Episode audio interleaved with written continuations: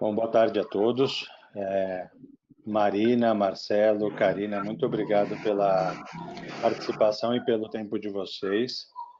É, esse, essas conversas aqui é, da Filhos em Fila com as escolas começaram no dia 23 do mês passado, quando a gente é, decidiu trazer alguma possibilidade de troca e de conhecimento entre as escolas, é, para que a gente conseguisse se ajudar nesse momento tão é, diferente, cheio de desafios que a gente está vivendo, né?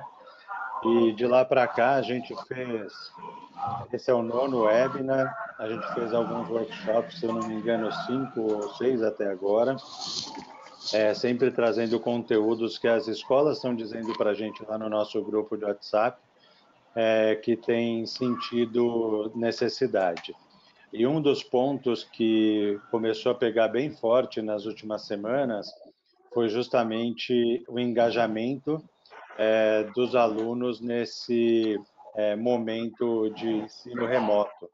E por isso eu fiz esse convite para vocês e, e, também por isso sou muito grato, porque se a gente pode ajudar as pessoas é sempre é, muito, é, muito positivo. Eu é, queria dar boas-vindas para vocês. Karina, que é vou olhar minha cola aqui na tela do lado, tá? É gerente acadêmica é, de soluções colégios da empresa. Ela é graduada em letras em inglês pela PUC, tem especialização em neurociência aplicada à educação pela Santa Casa é, e alguns cursos de extensão e interdisciplinaridade e bilinguismo também pela PUC, tá? A Karina também é mestranda no, no Programa de Educação e Saúde da Unifesp é, e está aqui para falar um pouco é, com a gente hoje sobre essas demandas que a gente tem é, percebido.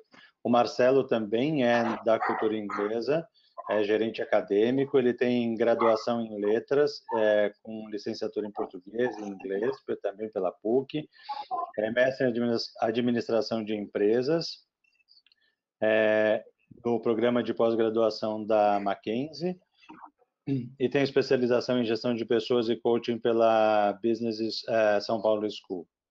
A Marina é, Castellani é fundadora e diretora pedagógica da Rede Escola Mais, formada também é, como pedagoga pela PUC e atua desde 99 como educadora é, para diversas faixas etárias, é, do zero aos 15 anos. Ela trabalha, é, começou trabalhando como com é, ensino de segunda língua, é, na metodologia fundamentada pela Language, é, in Language Acquisition, e logo começou a trabalhar com é, educação, com propostas inovadoras para a educação. Passou pela rede municipal é, e pela escola pública, como eu disse, fundou a rede Escola Mais há algum tempo. Sejam bem-vindos, por favor, Marcelo, Karina, Marina, e por favor se apresentem melhor do que eu pude fazer aqui. Marina, já está com o microfone aberto, por favor. Oi, pessoal, tudo bem? Primeiro, queria agradecer o convite do Léo para estar tá aqui compartilhando a, a experiência que a gente está tendo agora na Escola Mais. É, é, eu sou pedagoga e atuo na área, enfim, eu, falo, eu brinco que eu nunca saí da escola, né? Acho que é, e passando por todos os papéis, todas as vivências, todas as faixas etárias aí, desde uh, meu último ano de conclusão da graduação, eu estou mergulhada nessa nesse estudo e na prática de escolas inovadoras. Uh, trabalhei 13 anos na Escola Lumiar e logo em seguida fundei a Escola Mais junto com o José Aliperti e o Guinter, que também são fundadores, né? É, a Escola Mais é uma escola que tem um propósito de oferecer educação escolar de muita qualidade, mas com um custo acessível. Então, a gente está o tempo todo uh, testando e analisando as possibilidades, colocando em prática, né? Nós temos três escolas atualmente, três unidades escolares, uh, para Fundamental 2 e ensino médio. a, a, o que a gente chama, a gente está colocando em prática aí há três anos a nossa arquitetura pedagógica que já nasce com esse propósito e aplicando metodologias ativas para um público que é o primeiro público que passa a pagar escolas, né? Então nós somos uma rede de escolas particulares com esse propósito, oferecer muita qualidade com custo acessível. Muito legal, Marina. Obrigado. Karina, por favor, você se apresenta para a gente. É... Oi, é, primeiramente, Léo, muito obrigada pelo convite. É um prazer estar aqui é, para compartilhar um pouquinho é, da, das nossas vivências, né? Aí um pouco minha e do Marcelo é, em relação ao tema, que é o engajamento dos alunos é, com as nossas aulas é, remotas a, a, é, pela internet. Bom, eu tenho aí um trabalho, eu, diferentemente da nossa colega, não em pedagogia, mas em letras, que é a minha formação primeira. Aí sigo na linha da educação, com, enfim, com, com minha pós em neurociência, e agora olhando um pouquinho mais para a questão da, da, da, da junção das áreas de saúde e educação, fazendo o meu mestrado na área de inclusão, para justamente entender um pouquinho como é que a gente é, consegue aí pensar numa educação de fato para todos, em, todos os, é, em todas as possibilidades. Eu trabalho na cultura inglesa diretamente com os colégios parceiros, né, colégios de ensino, de ensino infantil até o ensino superior, dentro aí da, da, dos cursos que a gente oferece e da capacitação, da formação contínua desses professores. É, acho que isso é um pouquinho do que eu, de mim, né, do que, do que eu tenho muito legal. E é, obrigado por estar aqui também para trocar com a gente, viu, Karina? Marcelo, por favor. Vou ser breve trabalho com a Karina na cultura inglesa.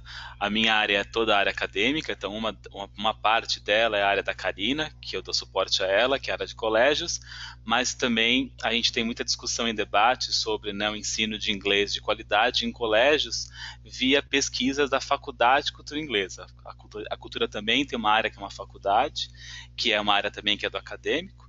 Estou na cultura nessa área de pesquisa e aplicação né, de iniciativas acadêmicas para colégios e para as unidades da cultura nos três estados que nós estamos, que é São Paulo, Santa Catarina e Bahia, já há mais de 10 anos. E, Léo, obrigado pelo convite. Nós somos um, um cliente recente né, da, do Filho Sem Fila. É, íamos começar com, com gás total é, este ano, mas hoje temos um outro rumo. É, obrigado pelo convite, Léo. Eu que agradeço, Marcelo. Sou muito feliz de vocês serem nossos clientes e estou empolgado para quando as aulas presenciais voltarem a gente poder ajudar lá no, no dia a dia das, das unidades. Marcelo, vou é, começar te fazendo uma pergunta e eu sei que você tem uma apresentação para a gente, então é, se quiser já compartilhar a tua, a tua tela, mas é, você me, é, já me disse, né, você está no, no, no, lado mais gerencial aí das escolas, né? É, e eu vejo que engajar crianças passa pelo engajamento de educadores. Então, é, queria que você, ao longo da sua apresentação aí com, com a Karina, é, trouxessem, por favor, essa sua visão também, né, de estar tá um pouco é, agregando assim, né, toda essa todo esse time que você tem aí é, na cultura inglesa. Seu mic está desligado, Marcelo.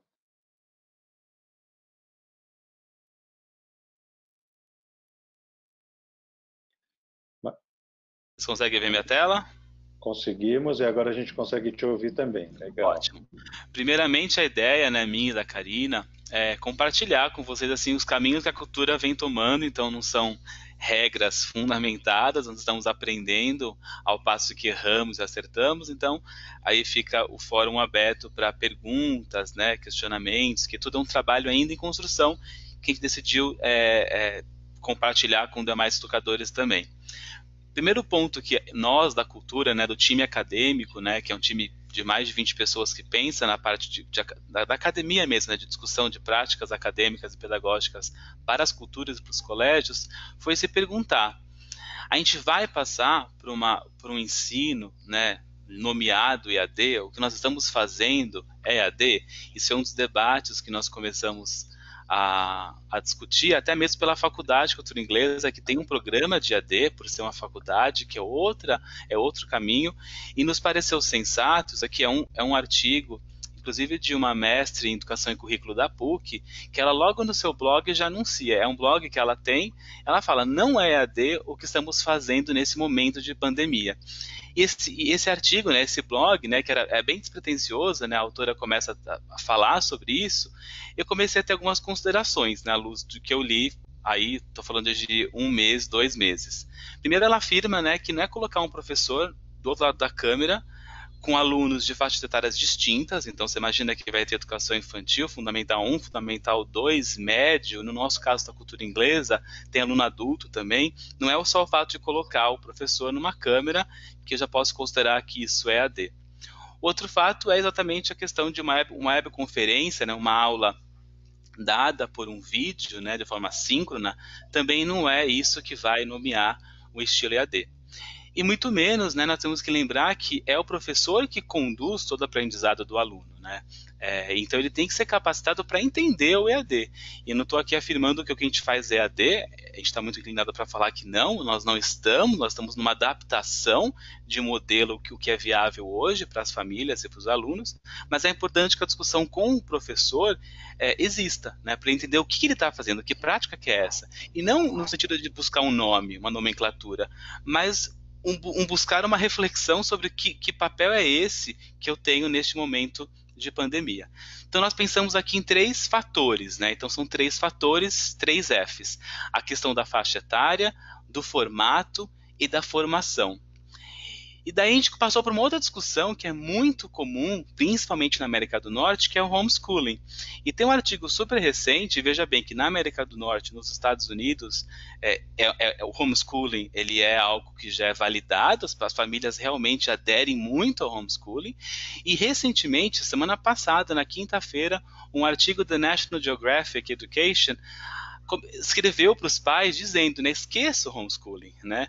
Vamos ensinar para as crianças habilidades para a vida, que é muito esse movimento até que nós acabamos de falar na apresentação, metodologias ativas, né? Será que eu tenho que ficar é, falando de técnica pela técnica? Vamos usar um momento para ensinar habilidades é, é, para que a criança vai usar na vida.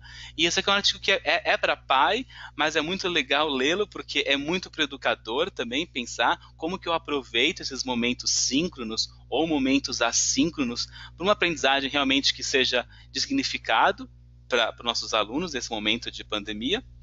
E daí a gente fez na cultura inglesa um comunicado para os pais que nós é, usamos internamente, primeiramente, para explicar para os pais que a gente não estava delegando aos pais da cultura inglesa é, o ensino da língua, no nosso caso da língua inglesa. Ele não vai, não é homeschooling isso daqui. Eu não estou pedindo para que o pai transforme-se num educador do dia para a noite. A formação de educador é algo muito sério que a gente não vai simplesmente delegar para o pai, mas sim contar com a participação do pai neste momento é, de aulas ao vivo pela internet. Mas assim como nós contaríamos com esse pai nas aulas presenciais, né? É impossível não pensar num diálogo pai, é, pais e escola. Então é, é sempre alinhar que eu não posso delegar é, delargar para a escola, mas criar um diálogo. E sim, a educação é, no nosso caso, da, da, formação linguística deste aluno, é da cultura e vai continuar sendo da cultura neste momento de adaptação das aulas.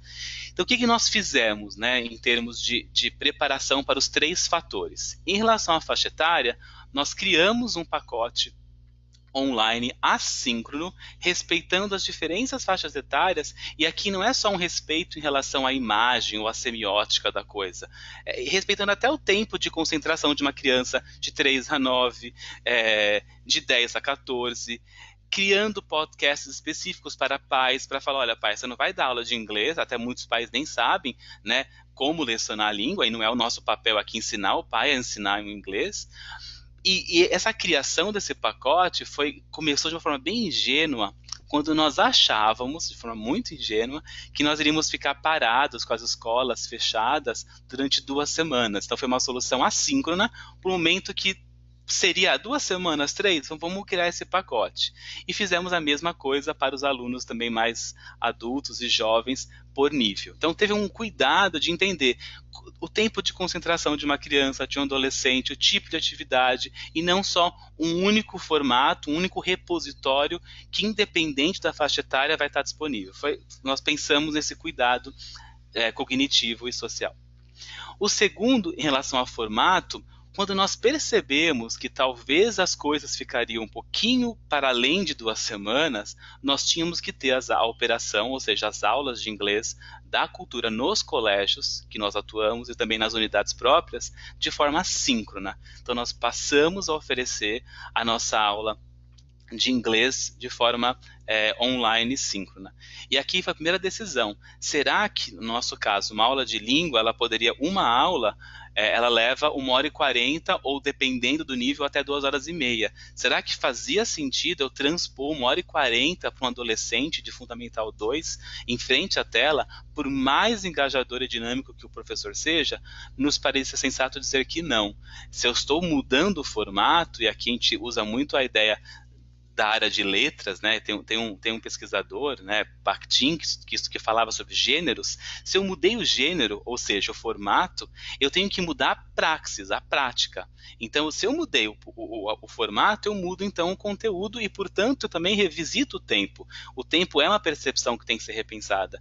E aqui nós adaptamos um pouco o tempo para ajustar esse novo formato, principalmente para crianças e adolescentes. E nós recheamos né, e criamos e relançamos um novo portal do aluno, já pensando em atividades assíncronas. O que, que ele pode fazer quando não está conectado na sua aula ao vivo, que ele possa praticar o inglês de forma mais informal. Então, uma área de jogos, uma área cultural. Nós começamos a oferecer várias atividades que fossem assíncronas, mas que não fossem focadas na técnica, em, em praticar mais gramática, mas brincar mais com o inglês fora do período síncrono formal dessa aula. Em relação à formação, aqui realmente nós achamos que nós tínhamos que tomar uma decisão bem fundamentada e o investimento tinha que ser ainda mais alto, que é a formação do nosso caso de 500 professores que atuam em três estados com diferentes é, níveis e faixas etárias. Primeira coisa foi uma capacitação de uma semana antes de começar as aulas ao vivo. Capacitar não para ensinar a técnica, mas para deixar o professor errar, deixar o professor falar da angústia, deixar o professor testar que daria ou não daria certo. Então nós fizemos essa, capacitação formal com nossos professores para testar as possibilidades do modelo que nós começaríamos as aulas ao vivo. Nós começamos no dia 4 de abril, já faz um mês isso, exatamente um mês. Depois que nós capacitamos esses professores, nós tínhamos que continuar com a formação. Não era só capacitar, agora próximo, não. Começamos a criar uma oferta continuada. A primeira coisa foram webinars, assim como esses, ainda mais curtos, para que dessem dicas para os professores de coisas que nós estamos percebendo que poderiam ser é, gargalos. A Karina depois vai falar é, com mais propriedade de alguns pontos da sala de aula, que nós estamos ajudando os professores em relação a práticas específicas das aulas ao vivo. Nós criamos uma série de plantões via Google Meet. Plantão, a gente ligava o Google Meet, é, é, é o que a gente usava como ferramenta, e ficava qualquer um do meu time acadêmico esperando se algum professor durante qualquer período tivesse um problema uma dúvida, ele poderia recorrer a esse plantão online ao vivo. Então, se eu tenho uma oferta para o aluno que é online ao vivo, eu tinha que ter uma oferta para o professor, educador, que também é online ao vivo. Criamos uma área exclusiva de comunicação com os professores, nós chamamos de Teachers Hub, é o local que toda a informação sobre as aulas ao vivo e os novos formatos online estão hospedados. E, por fim, conduzimos uma pesquisa depois de uma semana para saber quais foram as ações mais eficazes para corrigir a rota para este mês de maio. E aqui eu passo para a Karina para ela contar um pouquinho sobre quais foram então essas ações de engajamento para os alunos depois de termos iniciado o engajamento dos professores. Bom, é, como o Marcelo falou, a gente, é, a gente usar um novo, uma nova plataforma e usar um novo gênero pressupõe repensar uma das coisas que a gente gosta muito, que é e que a gente, com a qual a gente trabalha muito, que é a questão da interação. Então, nas aulas presenciais, é muito tranquilo o professor falar: João, conversa com a Maria, o Paulo, conversa com o Pedro, vamos lá, trabalhem. É, essa questão da interação dentro de um ambiente online virtual, ela tem uma nova roupagem. Né? E por nós também trabalharmos com a língua, no caso a língua inglesa, e, e o, o, falar dessa língua, é importante que a gente mantenha é, alguns aspectos e alguns elementos dela para que, inclusive, a gente continue mostrando o nosso diferencial. Nesse sentido, é, o que, que a gente repensa? Como é que a gente pode usar é, o chat de uma forma em que o aluno consiga responder ao professor, responder ao colega? Como é que funciona essa questão do lidar com o microfone? Liga o microfone, não liga, fala todo mundo junto, não fala. É, então, assim, foram algumas das nossas, foram algumas das nossas questões. É, a gente procura é, pensar a interação novamente por meios de gestos. Então, ao dar uma instrução ou ao fazer alguma explicação, a gente tem os gestos, ah, entendemos, não entendemos, mais ou menos, ou ainda o trabalho com emojis é, em relação ao chat, mais uma vez.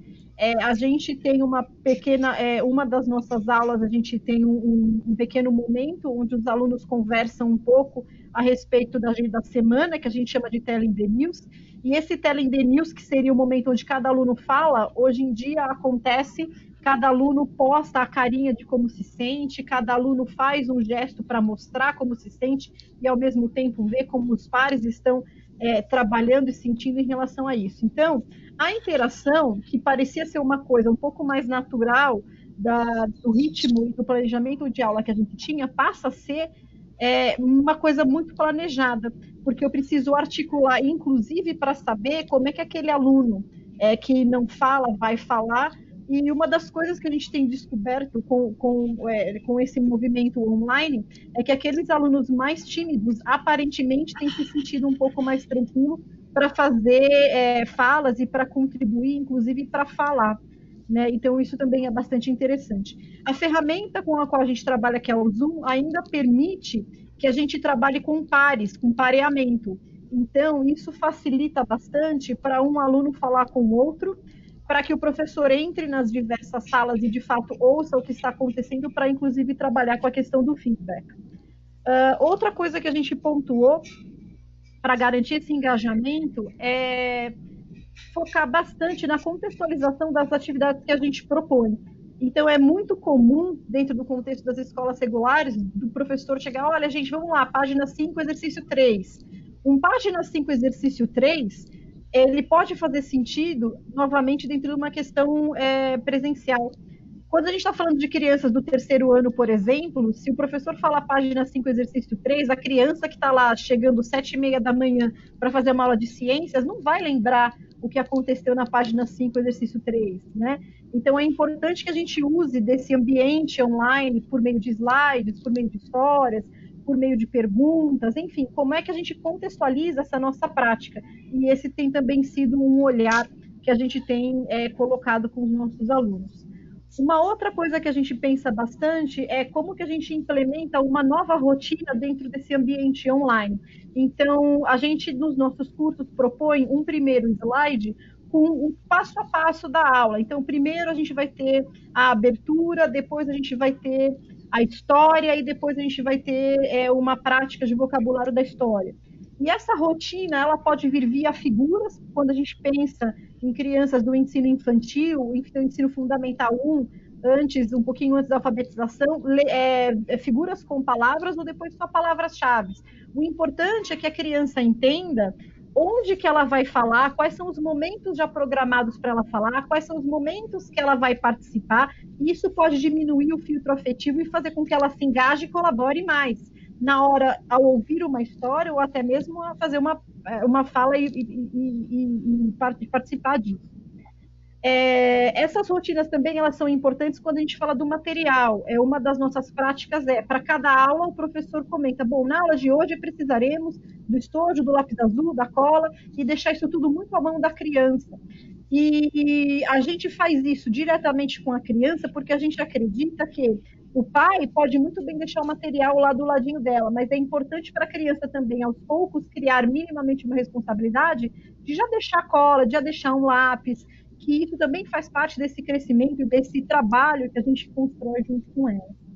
Quando a gente pensa a questão das tarefas, é, e das, é, das, tarefas que a gente pede para o nosso professor, a gente tem trabalhado muito com o que a gente chama de Total Physical Response, que é uma maneira física de responder às tarefas.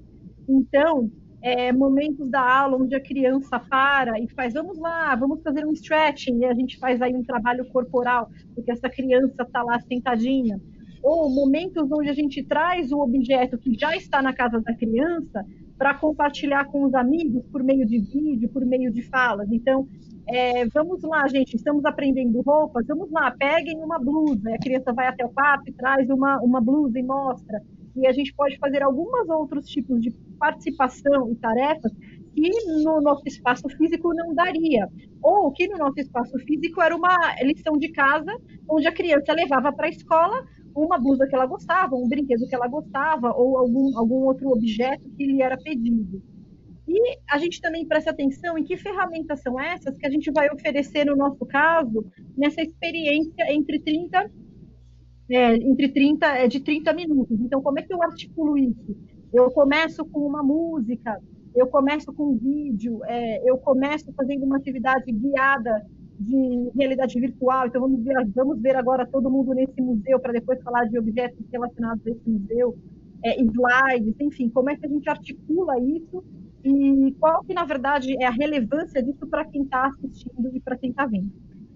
Isso é o que a gente planeja, o que a gente tem conversado com os nossos professores em relação ao engajamento do professor na aula, porque o que a gente ouve é como é que o aluno fica parado, como é que o aluno presta atenção, ou que, que o aluno faz durante esses 30 minutos. Né? Então, a gente tem pensado em dinâmicas para resolver essa questão.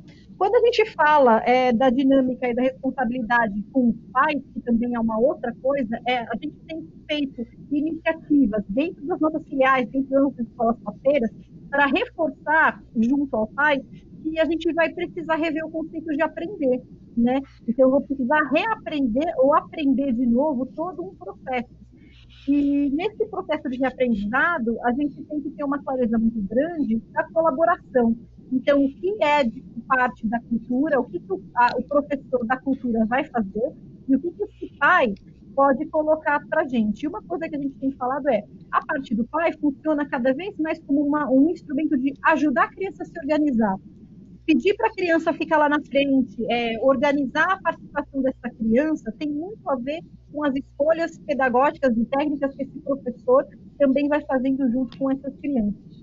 Uma outra coisa fundamental que nós temos percebido, principalmente ao longo das duas últimas semanas, é as clarezas do porquê. É, do professor explicar é, para a criança que está fazendo as atividades, ou às vezes até para a criança e para o pai que acompanha ao lado dela o que está acontecendo, olha, gente, vamos fazer esse momento que é o Telling the News para a gente trocar as ideias que a gente, é, para as experiências da última semana, vamos fazer esse momento de, de contação de história para a gente contextualizar o aprendizado do vocabulário, e por aí vai para a criança saber o que ela está fazendo e também para o pai entender quais são os propósitos. E isso não é uma coisa que com muita frequência a gente faz no contato presencial. E uma das outras coisas importantes que aí eu também é, tenho aprendido, enquanto pessoa que trabalha junto com os professores, mas também enquanto mãe que tem um filho em casa, é que as crianças elas respondem de formas diferentes, de jeitos diferentes. Às vezes, é, eu já ouvi muito que às vezes a, a, criança se comporta de um jeito na escola e o outro jeito na família, e de repente a escola, que era um ambiente onde essa criança pudesse né, se soltar um pouco mais, ela não está frequentando por conta do isolamento, está ficando na família. Então, aos poucos, o pai também, os pais precisam entender que às vezes vale mais a pena deixar a criança é, um, é, é, é, um pouco mais de autonomia, é, trabalhando e fazendo o próprio caminho de erro e acerto dela, e não necessariamente ficar tão pertinho, inclusive fisicamente. E aos poucos a gente vem conversando a respeito disso com os próprios pais, com os professores, e limitando a, a questão do pai. Então, se o pai está junto e quer, e tem alguma pergunta, disponibiliza um pouquinho antes da aula ou um pouquinho depois, para é, fazer com que essa conversa trabalhe de uma maneira um pouco mais integrada. E, de novo, aqui a gente também não tem uma fórmula, mas o que eu compartilho com vocês é o que a gente tem percebido de perguntas e de questões dos pais e como a gente tem trabalhado colaborativamente com eles por meio de reuniões, por meio de falas, por meio de trabalho com o professor, para ele conversar com os pais. E, portanto, o que a gente consegue, engajando desde aquela parte inicial, onde o Marcelo fala da construção, da posição da cultura de não, de não ser EAD, de trabalhar com remote learning, né, que é o aprendizado remoto, até todo o engajamento com os professores, até a formação dos professores, engajamento com alunos, engajamento com os pais, nós temos aí, uh, nós temos aí tido um resultado de 82% de presença desses alunos e de engajamento nas aulas que a gente tem oferecido na cultura, desde o começo da implementação das, é, desde o começo da implementação das aulas ao vivo pela internet. E assim eu termino minha parte, espero ter contribuído é, com os colegas que estão nos ouvindo. Obrigado, Karina. Eu acho que você e o Marcelo trouxeram bastante conteúdo e coisas práticas assim é, para que as escolas possam dar alguns passos adicionais aos que já deram desde o começo dessa desse isolamento, dessas novas necessidades, desse novo, é, essa nova perspectiva na educação, né? Hoje mais cedo eu conversei com a Marina e ela me falou um pouco também do que ela está fazendo e de que essa mesma questão que você colocou, né, Karina, que é um é uma coisa que está todo mundo experimentando e aprendendo agora, né? Então é, essa essa troca se faz ainda mais necessária. É, queria perguntar para Marina, é, Marina, por favor, é, sobre essas é, dificuldades que eu tenho ouvido das escolas aí de engajar alunos, né? O que vocês na Escola Mais estão fazendo? Eu sei que vocês estão discutindo novos modelos de interação que você me contou é, previamente, né? Mas é, aí na Escola Mais, é, nesse processo aí que vocês estão redesenhando, que vocês já fizeram, o que você pode compartilhar de, de sucessos assim com a gente, por favor?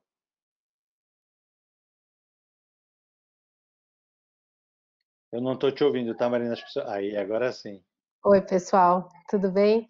É, eu estou num contexto um pouquinho diferente, né, da Karina e do Marcelo. Acho que a gente, as escolas regulares, né, que atendem uh, aos segmentos ali, educação infantil, fundamental 1, fundamental 12, 2 e médio, além de todos esses desafios aí da relação professor-aluno, a gente também está sob as orientações, sobre os direcionamentos aí do Conselhos Estaduais de Educação. Então, uh, todas as nossas ações elas também precisam escutar um pouco algumas diretrizes aí, né? Então, primeiro, acho que as escolas também ficaram bastante apreensivas, porque, ah, o que eu faço com conteúdo, quantidade de conteúdo, enfim, como é que a gente vai manter a nossa relação com esses alunos, atender ao que eles precisam, o que as famílias esperam, enfim, né? Então, é, todo mundo passou por isso, né? E nesse, nesse, nessa transição, a gente é, já tinha incorporado na nossa arquitetura pedagógica, é assim que a gente chama, né? É, o nosso desenho, uh, já tem, já é previsto no modelo toda uma parte de interação uh, online do aluno, né? Então ele acessa conteúdo uh, via uma plataforma e esse e esse acesso de conteúdo, a gente chama é um momento de realização de roteiros de estudos é o preparatório dele para a aula. Tá? A gente já, nosso desenho arquitetônico pedagógico, a gente já tem o, uma metodologia ativa que é muito conhecida e disseminada, que é a sala de aula invertida. Né? Então a gente, o, a nossa implementação, ela foi uh, muito trazer o professor para esse momento da live, né? É, foi esse o nosso desafio, é esse o desafio que a gente enfrentou maior Uh, e é esse o desafio que a gente continua enfrentando, o desafio no sentido de que agora a gente consegue começar a entender uh, as reais necessidades desses alunos e famílias e, e dosar isso uh, de acordo com a faixa etária também. E, lógico, isso tem muito a ver com a autonomia que o aluno tem em casa, né? É, e aí a gente percebe que nesse momento as individualidades vêm muito mais em destaque, né? eu consigo uh, assim, o ritmo de cada um. um assim, fica muito, tudo muito mais evidente nesse sentido, porque a família e o aluno, é, é, a, o quanto eles têm que contar com eles mesmos, trouxe, uh, veio à tona de uma maneira muito mais intensa e clara, né? Então aí a escola precisa fazer uma escuta dessas famílias e desses alunos e fazer os ajustes, né? Acho que uh, a gente quer investir muito e está cada vez mais voltando o olhar para isso e investir em formas de interação entre alunos e em formas de interação entre professor e aluno. E quando eu falo interação, não é só estar na live apresentando alguma coisa, né? Então, o que de fato gera a troca entre os alunos, o que de fato gera a aproximação e a troca entre professor e aluno. Né? Aí eu acho que assim, a gente. Uh, eu pensei em trazer para cá não uma discussão de ferramentas, porque aí a gente, a, até agora, na verdade, a gente cada vez mais vai conhecer ferramentas e vai acessar ferramentas e, e dicas e, e, e, recursos didáticos, usa isso, usa aquilo. E na verdade eu acho que agora é, o, o, as escolas, os, os coordenadores, os diretores, gestores precisam ajudar seu, as suas equipes a fazerem as melhores escolhas. A gente está apostando sempre em passos bastante simples e graduais com os nossos professores, né? Já essa, uh, essa colocação deles na, com o filtro da tela na relação com o aluno já é uma grande elaboração. Né? Então, agora a gente vai trazendo gradualmente para as nossas equipes, os nossos professores, alguns elementos. É claro que a gente tem ali os professores que já começam a introduzir é, coisas que vão pesquisando e tal, mas o que, que a gente percebe, né? É menos tempo de exposição de conteúdo, porque a primeira tendência foi essa: vamos, vamos explicar, vamos continuar. É, e aí, numa escola regular, a gente tem ali a Base Nacional Curricular Comum, a gente tem uma série de demandas, né? Então, agora é menos tempo explicando e mais tempo criando situações para os alunos produzirem e mostrarem, revelarem isso via tela para os professores e para a escola. Uh, mas também dosando isso, porque cada coisa que a gente propõe significa uma mediação na casa, uma ação do pai, da mãe, né? É, ou do adulto ali. Então, são escolhas bastante estratégicas, eu diria, né? Acho que explorar fóruns, né? Possibilidade de alunos discutirem. A gente, eu estou falando de um público que é fundamental 2 ensino médio. Então, a nossa escola trabalha voltada para esse público. Criar situações em que os alunos possam continuar interagindo no próprio momento da aula, né? Então, assim, só para esclarecer também um pouquinho para vocês, é que a Escola Mais está trabalhando da seguinte maneira no modelo digital. De manhã, os alunos têm as, duas aulas de manhã, aulas lives mesmo, com os seus professores, já os professores de referência, e a gente optou por manter é, aulas lives para que esse vínculo, esse contato com o professor permanecesse. Então, a gente não optou por apenas uh, disponibilizar conteúdo uh, ah, para ele, né, textos e produção, atividades e tal. Então é um momento mesmo de encontro e à tarde ele continua fazendo os nossos roteiros de estudos que na verdade são preparatórios para as aulas, tá? Então a gente aplica o modelo de sala de aula invertida, quer dizer, o aluno se prepara para a aula. E aí ele já traz para a aula um outro olhar, uma outra visão, ele está muito mais, uh, com muito mais perguntas, com muito mais predisposição para participar. Tá? Isso a gente já fazia no presencial, né? Então essa estratégia é uma estratégia que ancora a nossa prática, né? Quer dizer, o aluno vem já com a aula estudada, vamos dizer assim, e aí eu consigo, no momento da live, criar outras situações que não sejam só de exposição. Então, esse é um eixo principal da nossa proposta da escola. O outro eixo é a prática de projetos, né, que a gente transpôs para o modelo digital, que implica, aí é, vem ao encontro de algumas falas aí do Marcelo e da Karina, quer dizer, o aluno vai tendo que construir alguma coisa, é muito ativo, né? Então, são, é um pequeno período mesmo de exposição e uma série de uh, demandas para o aluno de produção e, e, que o leva a ir correr na casa atrás de um objeto, montagem de alguma coisa e mostrar para os colegas da própria live. E, e o professor vai costurando o que ele vai trazendo, né? E isso faz com que uma integração maior aconteça e que uma motivação maior aconteça. Mas tem um elemento aí da nossa arquitetura pedagógica que eu acho que está favorecendo muito o trabalho em direção uh, ao engajamento, que é a gente ir uh, olhando os dados todos que os alunos, por meio da interação deles com a plataforma, nos, as plataformas nos ajudam com, com dados. Né? Então, eu consigo uh, com mais frequência, isso já também já fazia parte da nossa proposta, ver quantos alunos estão fazendo os roteiros, quem não está fazendo, e aí tem toda uma parte de gestão uh, pedagógica que é o contato com as famílias e aproximação mesmo dos educadores das famílias para ajudar essas famílias a se conectar, a participar. E aí sim vem um papel muito importante das escolas de orientar as famílias, que é o de ajudar a entender que a tarefa é de organização pessoal, tá? Então, assim, é exatamente esse, o papel das famílias, a Karina falou isso, e eu queria reforçar mesmo, o papel da família não é ensinar a matéria, que eu acho que essa angústia veio à tona logo de cara, quando todo mundo foi para o modelo digital online, né? É, puxa, agora eu vou ter que ensinar meu filho, é homeschooling, né? Eu vou ter que pegar as tarefas e explicar para ele, sentar do lado dele e fazer junto. Não, o papel das famílias nesse momento principal é ajudar na organização pessoal do aluno e da família, na verdade, né? E uh, trabalhar para que essa organização o máximo possível se mantenha, né? E que o máximo possível seja realizado, né? Então, acho que as escolas também, por outro lado, precisam estar com esse olhar, né?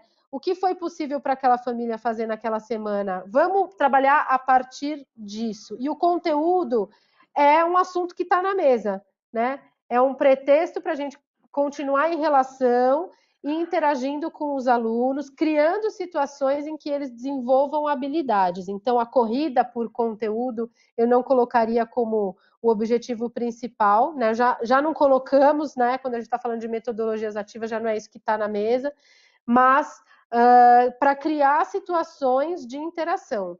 Então, aí a gente tem sim estratégias de ela, a, a, mesmo, mesmo a nossa escola não sendo de inglês, né? É, a gente bebe muito aí da, do TPR, que é esse Total Physical Response, que a Karina mencionou, né? Coincidentemente, a minha formação é em Language Acquisition também. Então, a linguagem corporal é algo que vai ser muito mais uh, necessário nesse momento, né? E a, a, a, todo tempo acionar os alunos muito mais ativamente. Por quê? Porque a gente não está vendo a resposta visual, a gente não está vendo a linguagem corporal do aluno. Então, é chamá-lo ativamente, constantemente, para a interação. Né? É, a, a proposta da Escola Mais ela é calcada nesses pilares: a sala de aula invertida e o projeto. Então, a gente transpôs isso para o modelo digital e agora estamos explorando ferramentas, recursos, e aí, mais detalhadamente, como interagir e criar situações de troca entre os alunos nas lives. Legal, excelente. Obrigado, Marina, por, pelas colocações. Acho que, igualmente, você trouxe algumas coisas práticas muito legais aí. E até vou fazer um parênteses aqui antes de começar as perguntas. A gente vai ter na próxima semana como ação aqui também desse é, que a gente tem feito com as escolas, né? Uma, a gente tem feito um workshop de inovação para as escolas, trazendo aquela, aquele pensamento das startups, que é o meu universo, é, para que as escolas possam usar na gestão ou onde mais entenderem que é legal esse, essa mentalidade. E a gente vai ter um na sexta-feira que vem, se eu não estiver enganado, não nessa, nessa próxima, a seguinte, falando de algumas ferramentas que podem, inclusive, ajudar nessa organização, é, como o Kanban, que vem da indústria e tudo, e você consegue organizar com algumas metodologias assim também, não só a rotina da escola e dos educadores, mas a rotina dos pais com as crianças também. Então fica aí o convite para todo mundo.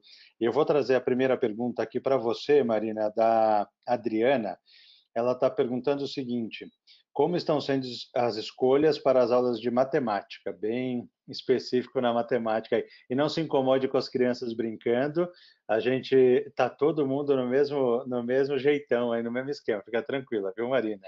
A gente vai curtir o sonzinho delas é, se é, divertindo eu, aí. Eu tenho esse, esse sonzinho de fundo aqui, gente, tá? tem horários que eu consigo me isolar completamente, tem horários que não. É, então, a gente, a sala de aula invertida, né? Tem, talvez eu possa até, eu estou olhando aqui no chat, juntar duas perguntas, né? É, é mais comum para os mais velhos, né? Ensino médio e na, veio das universidades, todo esse olhar, essa prática. Acho que quem está conectado nesse assunto sabe. E a gente sempre a nossa proposta traz a sala de aula invertida dentro da escola. Acho que é bem importante deixar isso claro para para quem está ouvindo a gente. Então, no, no, modelo presencial, os alunos estão no salão de estudos, estudando para ir para a aula. Só que eles estão estudando com a mediação de educadores ali, né? Então, eles estão aprendendo a estudar. A escola está ensinando os alunos a estudar. Gente, um terço do tempo do aluno na nossa escola é voltado para isso, tá? Então, uh, no modelo digital online, a, essa mediação ela não tem mais ali. Porém, a gente criou uh, canais né, e horários para que o aluno, enquanto ele está fazendo esse roteiro de estudo, ele pode, se ele precisar, ele pode entrar numa live e tirar suas dúvidas, tá? Então tem ali um professor de plantão no horário que a gente sugere que o aluno faça esse estudo. É, especificamente falando da matemática, né? Acho que tem é, uma costura, a gente tem uma, uma frequência maior, tá? Então a gente aposta numa frequência maior da matemática e a exercitação prévia, né? Eu acho que na verdade, assim, a matemática talvez se beneficie muito mais até do modelo de sala de aula invertida, porque a gente aposta que aí o aluno já vem com tentativas feitas. Né? Ele foi lá, tentou, não conseguiu, foi lá, tentou, não conseguiu, porque tem um, uma etapa aí da matemática, apesar de não ser da área, né? Mas uma etapa aí da matemática que diz respeito a isso, tentar colocar em prática aquele conceito e, e fazer, desvendar, solucionar aquele problema, fazer aquele cálculo, des, desmembrar aquele cálculo.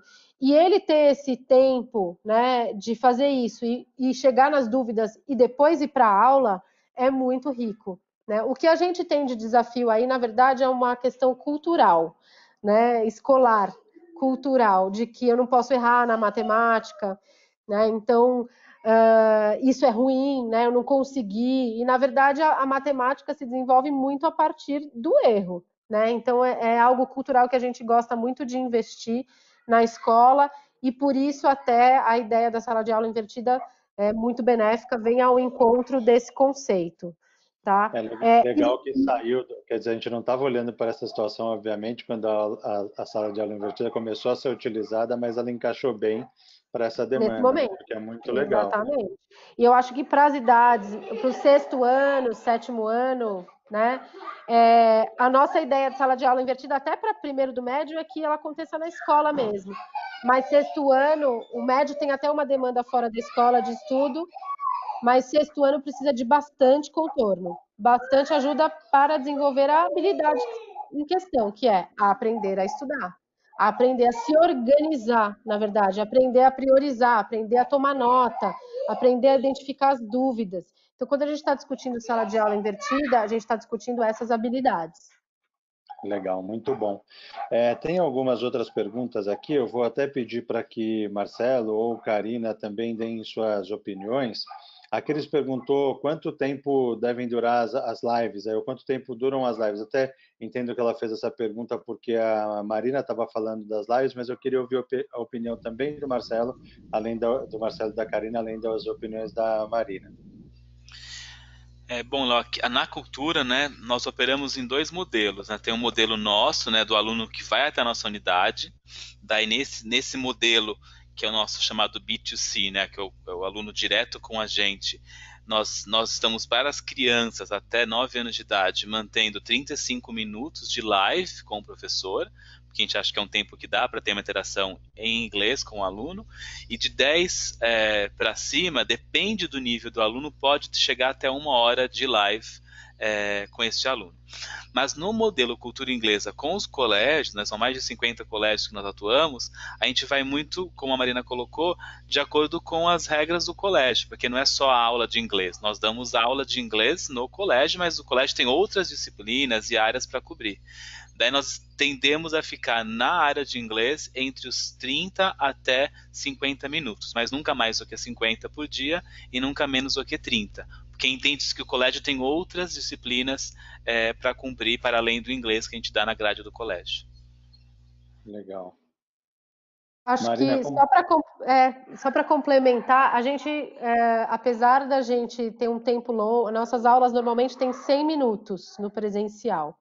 A gente diminuiu um pouquinho o tempo dessas aulas, pouco, 90 minutos, mas não é uma aula inteira, né, do professor fazendo explanações. Então, é uma aula que tem uma série de etapas que uh, visam aí a, a dinamização e o professor estar disponível, porque em determinada etapa dessa aula, o aluno vai ter que fazer uma série de coisas, então ele vai meio que vai ter um silêncio ali na aula, ele vai estar tá fazendo alguma coisa então tem lá meia hora para ele fazer alguma coisa e vir mostrar.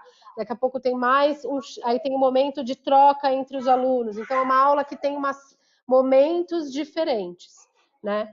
E para permitir também algumas discussões entre os alunos. Agora a gente vai começar a explorar uh, grupos, né? Então, sala, os alunos vão estar em, em, várias salas diferentes e o professor vai circular por essas salas. Aí vai ser um grande desafio, uma coisa aí que a gente depois, se quiser, volta para dar notícias, né? Que aí eu acho que Mas vai é ser. legal, né? É legal. É.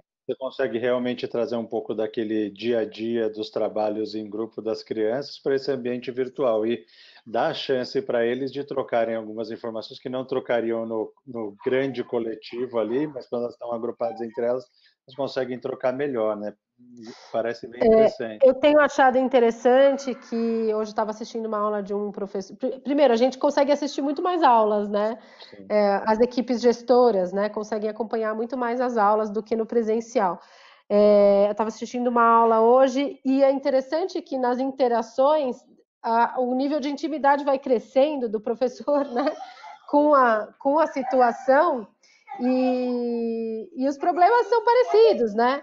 Organização, gente, vamos falar um de cada vez, enfim, as mediações também. Então, eu acho que com o tempo isso também vai ganhando um, um, lugar mais autêntico, né? Então, cada turma tem as suas características, isso é muito também evidente na, no modelo live. Então, eu, eu incentivo as escolas a explorarem isso, cada uma dentro do seu limite, com seus recursos. A gente já tinha uma plataforma sendo utilizada que já tinha esse recurso previsto, então foi um passo relativamente simples e rápido. Mas acho importante manter o vínculo com o professor via contato mesmo, cara a cara, visual. Legal. O Paulo tem uma pergunta aqui, eu vou deixar também aberta, aberta para vocês, é, para quem tiver mais afim de responder, é, ou todos. A sala de aula invertida tem se mostrado eficaz a partir de que série?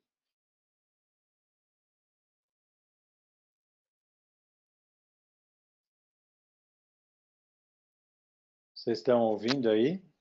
Sim, é, ah, o que eu, contando um pouquinho da experiência, a ideia da sala de aula invertida é você ter uma tarefa, uma pergunta ou algum tipo de atividade que vai te preparar para o próximo passo.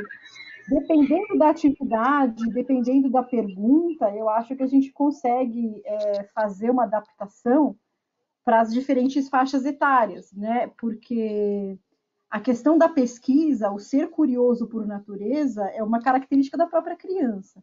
A maneira como o professor talvez convide essa criança a desenvolver uma tarefa, a fazer um trabalho, isso pode ser feito. Porque o que eu estou invertendo é, ao invés do professor trazer a explicação e a partir do professor eu construir um conhecimento, eu vou fazer uma pesquisa anterior, eu vou fazer um, um roteiro de conhecimento prévio, e vou trazer isso para a sala de aula para interagir com esse professor e não ter uma posição mais passiva. Aí, dependendo é, da maneira como você coloca, ou dependendo da maneira como você traz isso, ele pode ser trabalhado é, com, para crianças, ou crianças menores ou maiores, dentro de uma mediação e dentro de uma proposta de trabalho. É, porque o importante disso, é, dentro do que eu entendo, é você trazer, você cutucar essa curiosidade que é natural da criança, né? Então, a criança naturalmente pergunta, naturalmente investiga, e como é que eu permeio essa, como é que eu fomento essa, essa criatividade, essa coisa da, da criança ao longo de todo um processo educacional. Então, eu, eu acredito que depende da intenção do professor, do que ele quer trazer, ele consegue pensar numa proposta, numa atividade, numa tarefa, para que essa criança também vá construindo experiências e discuta ou compartilhe essas experiências em sala de aula para a construção de novos conhecimentos. É, no nosso caso, a gente fez uma escolha, só para contribuir, né, e um pouquinho além, a gente fez uma escolha por estruturar esse caminho, né, quer dizer, o, o, a sala de aula invertida, ela está é, estruturado, o, a gente criou um roteiro de, de estudo mesmo para o aluno, né, então não é só o assunto, não é só o, o tema, não, não, são, não é só uh, a pesquisa, vamos dizer assim, tem algumas, alguns casos que tem etapas de pesquisa, mas é Uh, tem uma estrutura, tem um passo a passo, né? E tem também algumas entregas, tem um uso de metalinguagens ali, registros e uma série de coisas que ajudam o aluno a se estruturar para isso, né? Não é ele solto. Eu acho que conforme a faixa etária, mais estruturado deve, deve ser. Né? A gente fez uma, um, uma estruturação que ela faz parte da nossa proposta. A gente tem uma equipe toda de conteúdo, de produção de conteúdo, que cria esses roteiros que são muito relacionados ao plano de aula. O plano de aula ele é feito também para conversar com os roteiros. Né? Então, acho que quanto mais estruturado, mais subsídio o professor tem. Ele pode ir além, né? mas quanto mais estruturado, mais ajuda os professores até uh, irem além. Legal. O Paulo fez mais uma pergunta é, sobre a questão da avaliação, se vocês têm discutido e aplicado nessas experiências. É, sim, uma boa pergunta. Inclusive, esse é, vem sendo a etapa de, de discussão e pesquisa na cultura agora, principalmente com, com um professor que está atuando em colégio, porque o desafio é, nós, de novo, indo na premissa que nós mudamos o formato, portanto, repensamos a carga horária, repensamos essa relação de interação que a própria Karina, também a Marina, né, colocou. É, como que fica a avaliação? Né? E a avaliação ela é um tabu, a gente como educação no Brasil ainda tem muitos professores né, e até pais que exigem uma prova como único instrumento formal de avaliação, e a prova é um instrumento, não é a única, e nós estamos nesse momento agora repensando como fazer mini, não provas, mas mini projetos, principalmente indo na linha de projeto com adolescente, com criança, e esses projetos vai ser a somatória de uma construção desse conhecimento no nosso caso da língua inglesa. E cada projeto é uma fase de avaliação formal que vai então dar é, é esse conceito para o aluno ser aprovado ou não. É, mas a gente, tá, a gente viu um espaço real de abertura com nossos 500 professores para discutir, para além da prova, o que eu posso fazer? Isso vem sendo algo que a gente está discutindo, a gente está indo muito no caminho de avaliação via projeto, e, lógico, se vai ter que dar alguma prova formal, fazer as provas realmente digitais e entender que a consulta é parte do aprendizado, né? Se eu souber me organizar, como a Marina falou, se eu soube tomar nota, se eu soube é, criar uma rotina de aprendizagem e se eu posso contar com isso na hora de avaliação, o meu ponto como educador foi atingido, meu aluno soube aprender. É, eu sei que a gente, eu sei que a gente está no horário aí, mas a gente inclusive aplicou uma avaliação já, uma rodada de avaliação online uh, com questões múltipla escolha, questões uh, dissertativas, né, para os alunos. E, e a ficha que cai é essa, é uma ótima oportunidade para trabalhar o real sentido da avaliação. Né? Então a gente teve ali um grupo de alunos do ensino médio que todo mundo fez uma prova idêntica né?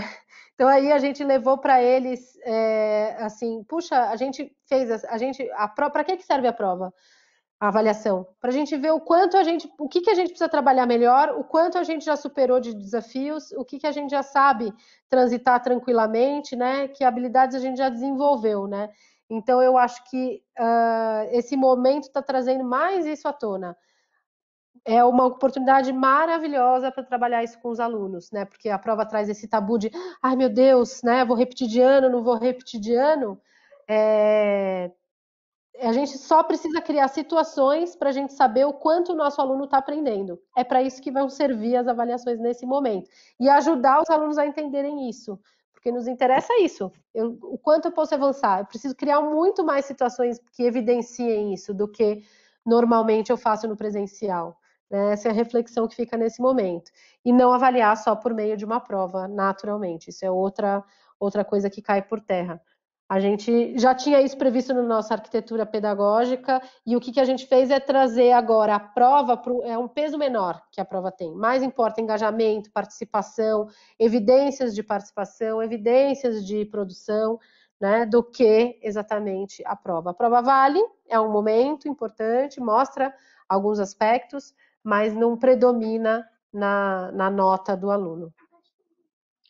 É muito legal essa visão. E, de qualquer maneira, existem ferramentas. Eu é, não tenho certeza se na plataforma de vocês, Marina, tem, mas existem ferramentas para aplicação de provas, de qualquer maneira, né? digitalmente falando, até com preocupações com a segurança mesmo, né? de que quem está preenchendo é quem, tá, quem é o aluno, enfim, tem algumas características aí que eu acho que também ajudam para quem vai manter a questão das provas é, ou precisa né, manter as questões das provas aí. Sim, tem como, tranquilamente, tem recurso também de tempo, né? O quanto tempo você deixa disponível, até que momento ele pode subir aquilo, enfim.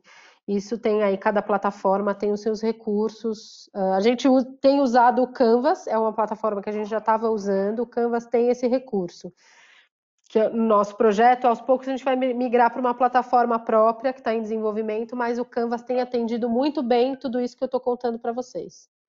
Que legal. É, eu conheço algumas startups brasileiras que fazem isso, até pela minha posição lá na, no, no comitê de Digitex da B Startups, eu acabo conversando com muitas startups. Tem algumas, tanto brasileiras quanto de fora, que têm atuação no Brasil, é, que também podem ajudar nesse sentido. O nosso horário, infelizmente, chegou ao fim. Eu estou aprendendo demais. Queria continuar o resto da tarde ouvindo de vocês. Estava muito, muito bom. É, queria agradecer a todos os participantes por, por terem estado aqui é, e pedir, antes que eu agradeça a vocês três, Marina, Karine e Marcelo, que vocês se despeçam e façam suas considerações finais. Pode começar, é... Marina. Léo, estou super agradecida, contente de poder trocar, né? Eu acho que a gente tem praticado mais isso, né? Nesse momento, está todo mundo fazendo esse movimento, eu acho que muito rico.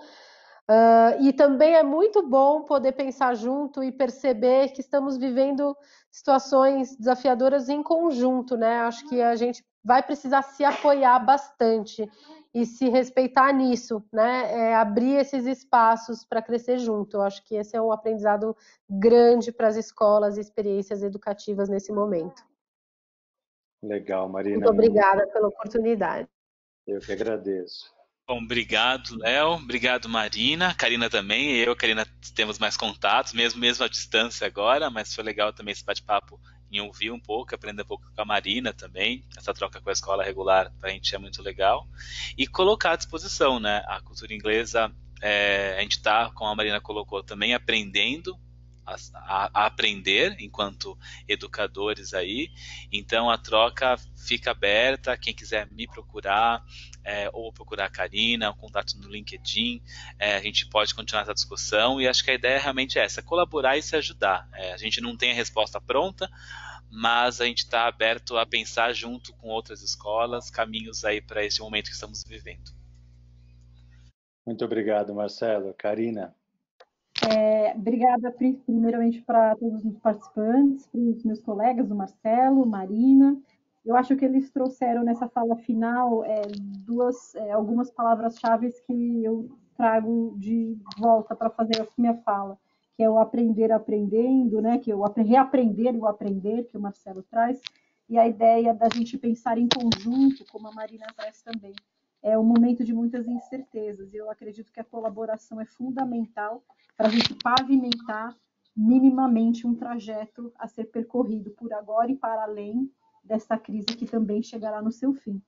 É, conto com muito agradeço mais uma vez a oportunidade de fala e também me coloco à disposição, é, enfim, para a gente conversar ou continuar discutindo aqui em outras plataformas. Agradeço e sucesso, né, para todos nós nessa, nessa, nesse trilhar de novas oportunidades.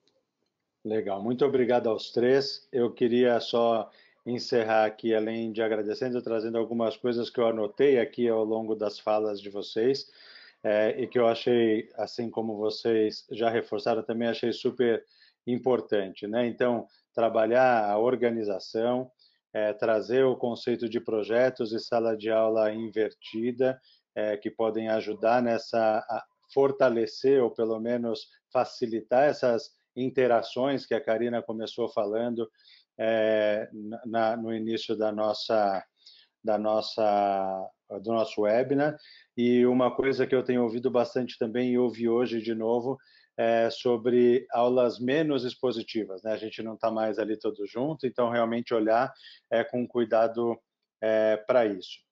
É, para não perder a tradição desses últimos webinars, a gente tem se despedido de uma forma diferente. Foi Namastê no primeiro, depois a gente já teve a Mulher Maravilha, tivemos Wakanda, é, e hoje, como é dia 4 de maio, eu vou me despedir de vocês agradecendo. É, é, hoje é o Star Wars Day, então May the Fourth be with you. E muito obrigado mais uma vez pela participação de vocês. Um abraço e uma ótima semana, pessoal. Obrigado. Obrigada.